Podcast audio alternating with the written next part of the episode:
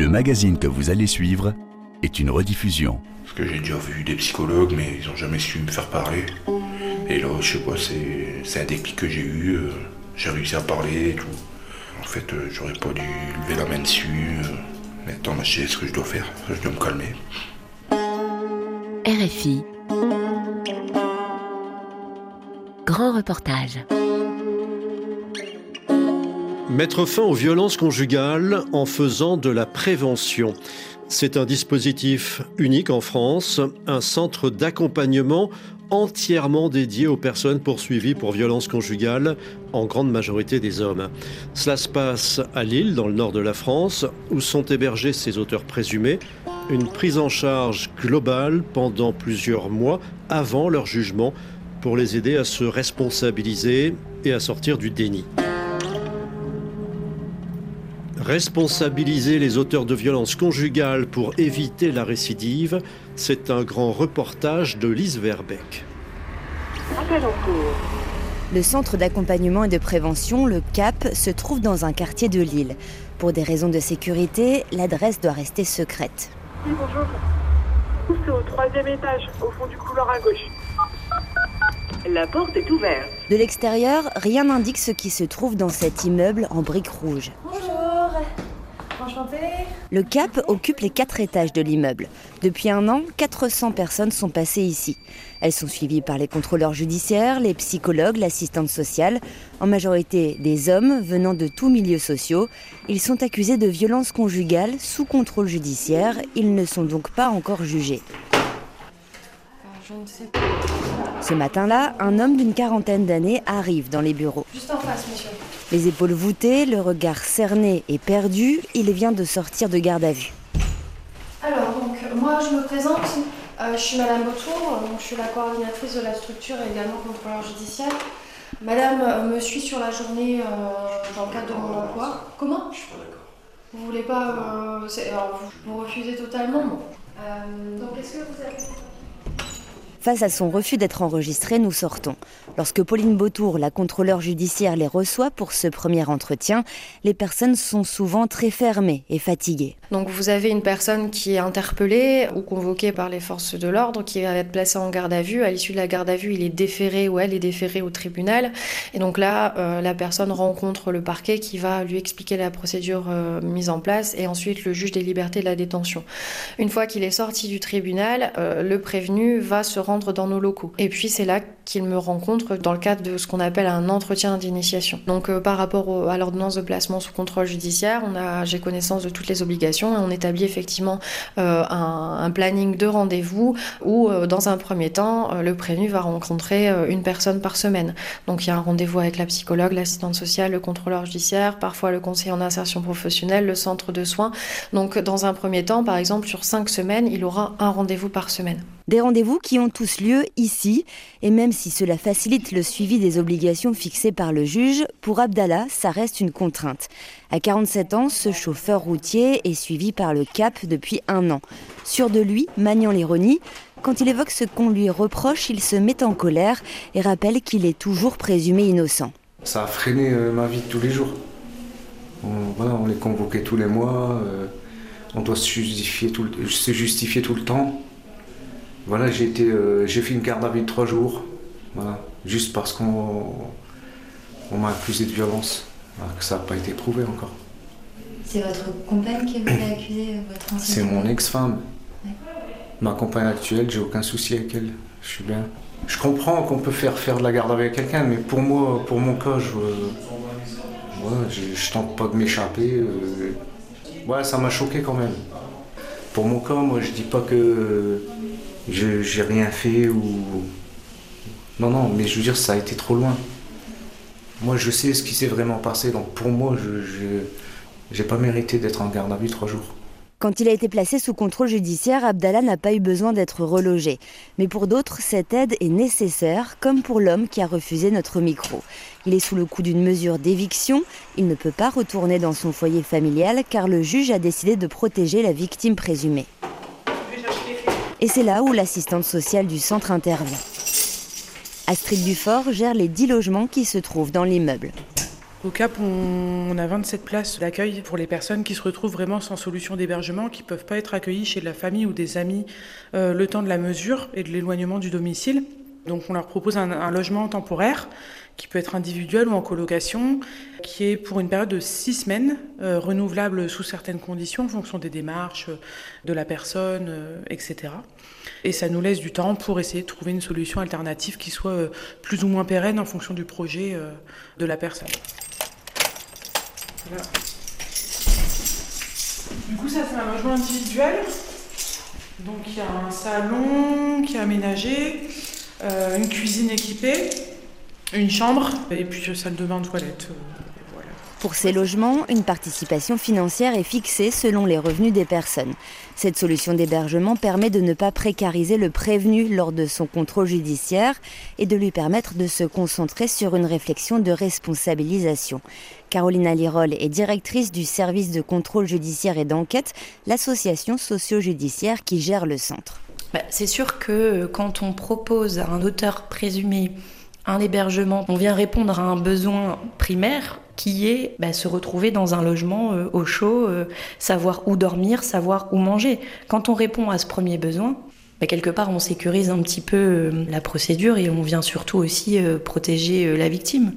Alors le risque zéro n'existe pas. Hein. Maintenant, c'est tout le travail de l'équipe pluridisciplinaire, c'est de venir générer ces prises de conscience, de donner du sens à ce que l'on fait et de faire adhérer faire adhérer la personne ou de lui faire prendre conscience des difficultés qu'elle rencontre, comment les solutionner et quel avenir pour cette personne. Parmi les premières difficultés à résoudre, en plus de celle du logement, il y a la question administrative et financière. C'est pour cela qu'Astrid Dufort, l'assistante sociale, les reçoit dans les trois jours qui suivent leur contrôle judiciaire. Je les questionne sur euh, bah, déjà combien ils gagnent, combien euh, la, du coup le conjoint ou la conjointe gagne également. Est-ce qu'il y a un conjoint ou deux comptes séparés? Parce qu'on a des personnes qui arrivent, il y a juste un conjoint, une carte bleue. comment on fait? Est-ce qu'on fait un, deuxième compte bancaire? Est-ce qu'on demande deux cartes et ça vous va de continuer comme ça? Donc c'est tout aussi l'intérêt d'un partenariat avec les associations d'aide aux victimes pour faire le point, voir si euh, du coup le présumé auteur participe toujours aux charges du domicile, parce que bon, la vérité, c'est que c'est du déclaratif. Enfin, on leur demande des justificatifs, mais la personne, elle peut me dire bah, si, si, je participe toujours, alors que pas du tout. Lui ne peut plus participer aux charges du foyer. Demandeur d'emploi, en formation pour devenir conducteur dans le bâtiment, père de deux enfants, Nicolas, 38 ans, est accusé de violence sur sa femme. Si son visage reste impassible, un tic nerveux agite sa jambe que ses mains tachées d'huile de moteur tentent de contenir. Après six mois de suivi, son jugement approche. Il a eu besoin très vite de l'assistante sociale. Quand euh, s'est passé mon problème, euh, je me suis retrouvé euh, ben, sans rien. Et bon, ça m'a beaucoup aidé par rapport à mes documents, parce que ben, je suis parti des gens du voyage chez nous, euh, enfin je connais pas beaucoup dans les papiers. Donc elle vous a aidé pour l'administratif? Oui, c'est ça, oui. À faire quel dossier par exemple? Dossier de CAF, euh, assurance maladie, comme euh, bah, j'ai dû me séparer avec madame et puis que j'avais une interdiction de la, rapprocher, ça se fait que j'avais plus aucun document. Et bah, il a fallu que je refasse tout ça tout à zéro et puis que je savais rien faire. On dit toujours que c'est la femme qui, bah, fait partie des violences, mais bon, ça a changé. Avec Internet, maintenant, l'homme, euh, il il est aussi violenté que la femme. Parce que la femme, maintenant, ça va pas. Elle appelle la police. L'homme, il a énormément. Madame a toutes les cartes. Bah, les cartes bleues, les ci, les ça. Elle a le logement. Moi, je suis dehors. Je me suis retrouvé à la rue. C'est vrai que j'avais mes parents. Mais la violence, non, c'est pour les deux, moi, je dis. En plus de ces entretiens avec les travailleurs sociaux, il y a les rendez-vous obligatoires avec les psychologues, qui sont deux dans la structure pour comprendre le passage à l'acte, le cycle de la violence et éviter la récidive.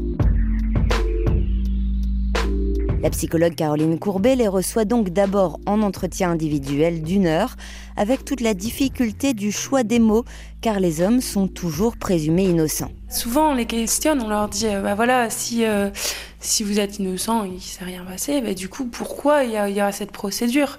D'après vous, euh, qu'est-ce qui justifierait que madame dépose plainte? Qu'est-ce qui pourrait le justifier? Ça peut pas être pour le plaisir, parce que bah voilà, une procédure judiciaire, ça peut être ni plaisant, ni pour vous, d'ailleurs vous l'avez vécu en garde à vue, ni pour elle, qui est de l'autre côté à subir des interrogatoires et tout ça. Donc moi je leur demande souvent, bah voilà, qu'est-ce qui pour vous justifierait du coup euh, ce dépôt de plainte? Donc, euh, Qu'est-ce qu'ils vous répondent en général? En général, euh, il parle beaucoup d'influence, ah, c'est ses copines, c'est tout ça. Donc, euh, il le justifie comme ça. Et alors, on leur dit, bah, justement, à travers quoi Qu'est-ce qu'elle disait, ses copines, peut-être Est-ce que vous étiez là tout le temps pour y participer Et à force de mener un petit peu le chemin, il y a une petite remise en question qui commence à se développer. Dans le sens, ah oui, bah, peut-être que ça, ça allait pas dans mon couple et tout ça. Donc, euh, on décentre sur l'extérieur, sur l'attribution externe pour faire de l'attribution interne. C'est comme ça. C'est ce qui, voilà, c'est ce qui se dit un petit peu en psychologie. Ils sont toujours là à remettre la, la faute sur les autres et après ils se questionnent sur eux-mêmes parce que nous, on est là, c'est pour eux, c'est pas pour euh, les autres. Son rôle est donc de les amener à sortir du déni, du rejet sur d'autres facteurs, notamment l'alcool. C'est quelque chose qui arrive souvent, l'alcool ça rend méchant, c'est totalement faux. Et du coup là, on leur explique que si euh, il y a de la violence sous alcool, c'est qu'il y a des choses qui étaient euh, ancrées, une colère qui était présente avant la consommation et après la consommation, bah, l'alcool ça désinhibe, donc ça fait tout ressortir. Son problème d'alcool, Michael l'a admis depuis qu'il est ici. Son corps massif repose sur le bord de sa chaise, comme prêt à partir à tout moment. Ses doigts tournent machinalement son alliance, son regard toujours baissé. Le travail que ce déménageur de 38 ans a entamé avec les psychologues il y a 4 mois commence à porter ses fruits, selon lui. Parce que j'ai déjà vu des psychologues, mais ils n'ont jamais su me faire parler. Et là, je sais pas, c'est un déclic que j'ai eu. Euh, j'ai réussi à parler et tout. Bah, m'ouvrir euh, sur des trucs que avant j'arrivais pas. Ben, en fait, euh, j'aurais pas dû lever la main dessus. maintenant, je sais ce que je dois faire. Je dois me calmer. Ben, déjà, il faut que j'arrête l'alcool. Ça, c'est obligatoire. Et après, euh, quand je suis énervé, que madame me laisse, faire, me laisse partir, pour que je me calme et tout.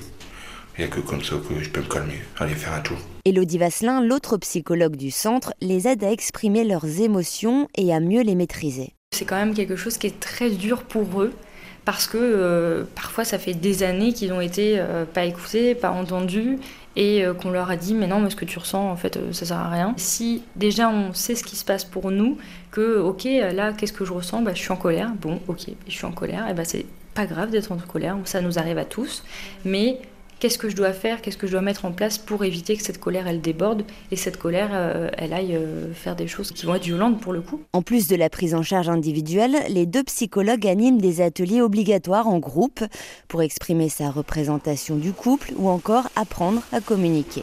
On attend un petit peu, hein, il y a des retardataires, d'accord? Cinq hommes participent à un jeu psychoéducatif créé par les psychologues sur le modèle du Cluedo. Donc je vais vous lire une mise en situation, c'est un jeu d'enquête. Le soir du 31 décembre, monsieur et madame Prévention entendent des booms et des cris provenant de l'appartement du dessus. Ils décident d'appeler la police. Votre mission est d'enquêter sur l'affaire Tappa et de formuler des accusations pour découvrir qui est auteur de violence et sous quelle forme. Autour de la table, on retrouve Abdallah, Nicolas et Michael notamment. Peu à peu, la parole se libère, les questions vraies ou faux suscitent des débats, et c'est l'objectif pour amener à une prise de conscience. J'ai un loupé. Donner un coup d'épaule à sa conjointe est une forme de violence conjugale. Bah oui. Mais pour moi, c'est comme pincer. Après, est-ce que tu joues avec? Est Non, que tu donner un coup. Euh, là, c'est créer l'intention, en fait. Dire à son sa conjointe qu'il ne sait pas s'habiller n'est pas une forme de violence. Ben vrai. C'est juste dire, hein. c'est pas reprocher, c'est pas. C'est une humiliation un petit peu. Ouais, c'est pour ça que je faux. C'est faux. Oui, mais c'est pas une forme de violence. C'est une humiliation. Bah, en fait, c'est là, c'est que vraiment tu sais pas t'habiller. Encore, tu veux dire, t'as une mauvaise tenue aujourd'hui, tu pourrais le prendre comme. Se pas s'habiller, ça veut dire que tu sais pas le faire, quoi. C'est plus. C'est pas te dire j'aime pas ta tenue aujourd'hui. Il y a volonté d'humilier l'autre. Voilà, parce que tu sais pas travailler, tu sais pas faire à manger. Pour Nicolas, qui tout au long du jeu restera avec sa casquette vissée sur la tête sans réellement participer, la violence psychologique reste un concept difficile à comprendre. La première fois que je suis là, j'ai dit c'est quoi tout ça, agression, ça, ça, je mais je sais pas des agressions ça. Et après, bah, comme j'ai fait les quelques activités, parce qu'il n'y avait pas que celle-ci, j'ai fait des activités auparavant. Et j'ai vu que, bah, si, euh, connasse, euh, tête de con, enfin. Vous disiez ça à votre compagne? Bah ouais, parce que. Bah, elle, me disait, elle m'en disait aussi, elle me disait que j'étais un sale homme. Euh. Est-ce que vous avez compris du coup pourquoi il y a eu ce contrôle judiciaire? Comme j'ai vu avec mon avocat, bah, qu'il y avait eu un peu de violence quand même par rapport à elle, quoi. Non, bah en fait, j'ai pris un peu par le bras un peu sévèrement, quoi, puis Bah, c'est qu'elle voulait partir et puis bah, j'ai attrapé par les cheveux, par le bras et puis j'ai dit viens par là. Parce que j'avais pas réussi à l'attraper, elle était en train de courir le soir. Sinon, je l'avais pas touché, j'ai juste pris par les cheveux pour la faire revenir euh, comme elle était dans la rue en train de crier au secours pour rien. Aujourd'hui, avec le recul, euh, qu'est-ce que vous en pensez de tout ça? Mais j'en pense que c'est pas bien bah, parce que j'ai quand même un enfant avec et bah, mon, petit, mon petit bébé, je voudrais pas qu'il grandisse euh, à chaque fois dans les, dans, dans les cris, dans les, dans les engueulades. Quoi. si je rentre euh, à mon domicile, que j'espère que ça se passera bien. Et puis des fois, s'il y a des prises de tête, ben, je préfère mieux prendre mon véhicule et puis aller me faire un tour. Par contre, pour lever la main dessus, je, je le ferai plus. Ça, j'ai vu que bah, je pouvais risquer très gros. Une prise de conscience d'autant plus forte que Nicolas sort du bureau de la contrôleur judiciaire. Après six mois de suivi, c'est son dernier rendez-vous avant d'être jugé. En cas de violence conjugale fréquente, elles peuvent être considérées comme étant des violences habituelles et entraîner 50 prisons, 75 000 euros d'amende. Abdallah, lui, passera devant le tribunal dans deux mois. Ou 10 ans de prison et 150 000 euros d'amende, qui était supérieur à l'émission. Là, pendant le jeu, qu'est-ce que vous avez appris Enfin, moi, j'ai appris que sur certaines questions, euh, on pouvait banaliser euh, les violences, alors que non, en fait, euh, quand on a les réponses et le pourquoi, un, truc peut paraître banal, mais en fait, c'est une violence. Quoi.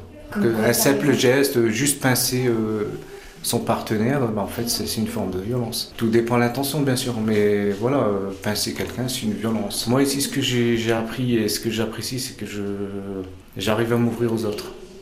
Qu'auparavant, je parlais jamais à personne de mes soucis euh, personnels ou autres.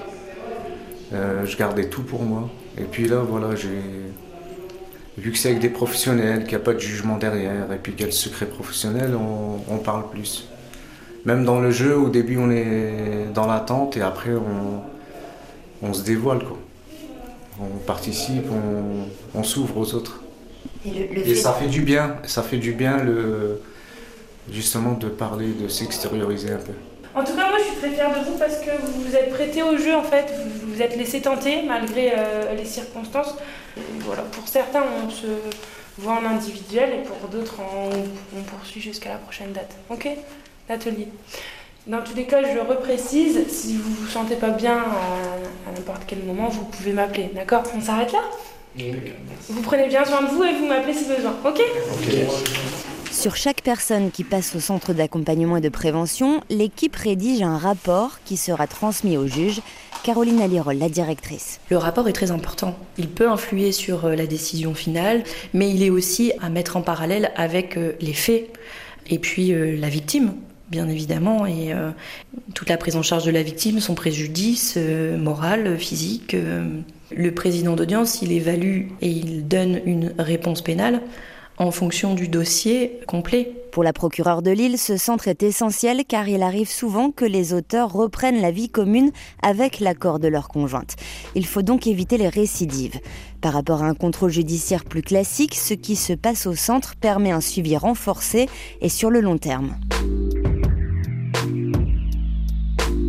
Il faut environ 5 ans pour mesurer le taux de récidive. La structure existe depuis un an, mais pour Pauline Beautour, la coordinatrice, les premiers retours sont encourageants. On voit vraiment cette évolution assez rapidement. Ils comprennent que nous, on a un centre d'accompagnement et de prévention, c'est notre nom, qu'on n'est pas là pour les juger. On est là justement pour, euh, pour les accompagner et pour les faire évoluer aussi, parce que c'est en faisant évoluer une personne prévenue qu'on protège la victime et qu'on protège les enfants. Sinon, bah voilà, il y a une condamnation. Euh, en France, la justice est personnalisable, c'est pas pour rien, parce qu'on sait que prononcer des, peines euh, par rapport à un texte de loi, c'est pas ça qui évitera la récidive. Donc effectivement, on voit de belles évolutions qui peuvent être à plus ou moins long terme. Donc il y a quelqu'un qui va évoluer en deux semaines de temps et une autre personne qui mettra six mois pour euh, son évolution. Donc euh, c'est très aléatoire, mais on a pas mal de belles évolutions de situation.